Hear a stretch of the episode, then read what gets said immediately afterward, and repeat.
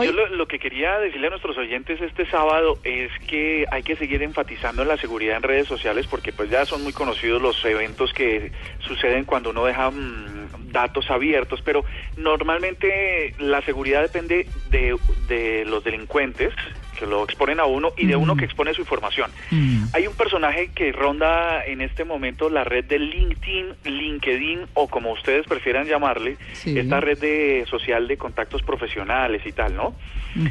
Es un contacto que se llama Jennifer White. Es una, una mujer rubia, muy, muy bonita y tal, que dice ser experta en tecnología y está agregando o añadiendo contactos profesionales que tienen que ver con ciberseguridad.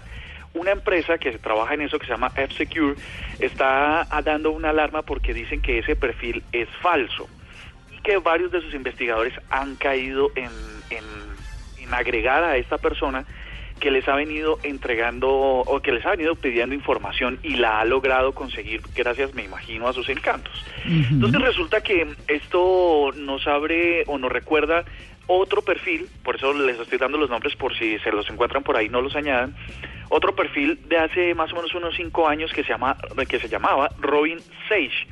Era otra mujer muy atractiva que logró que logró a través de su Facebook mm, a obtener información de las compañías más importantes en los Estados Unidos que tenían que ver con la seguridad nacional, fabricantes de armas, de aviones, de un montón de información.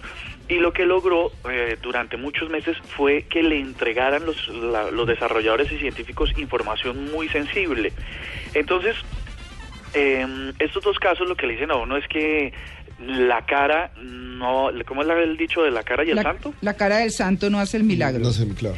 Pero resulta que digitalmente sí, parece que si uno encuentra en cualquiera de sus redes sociales unos rostros que se le hacen familiares, que le gustan, que le son atractivos o serenos, un- uno solo por curiosidad les, les da acceso, les dice, los hace amigos y tal, y eso hay que tenerlo muy en cuenta. Esta noticia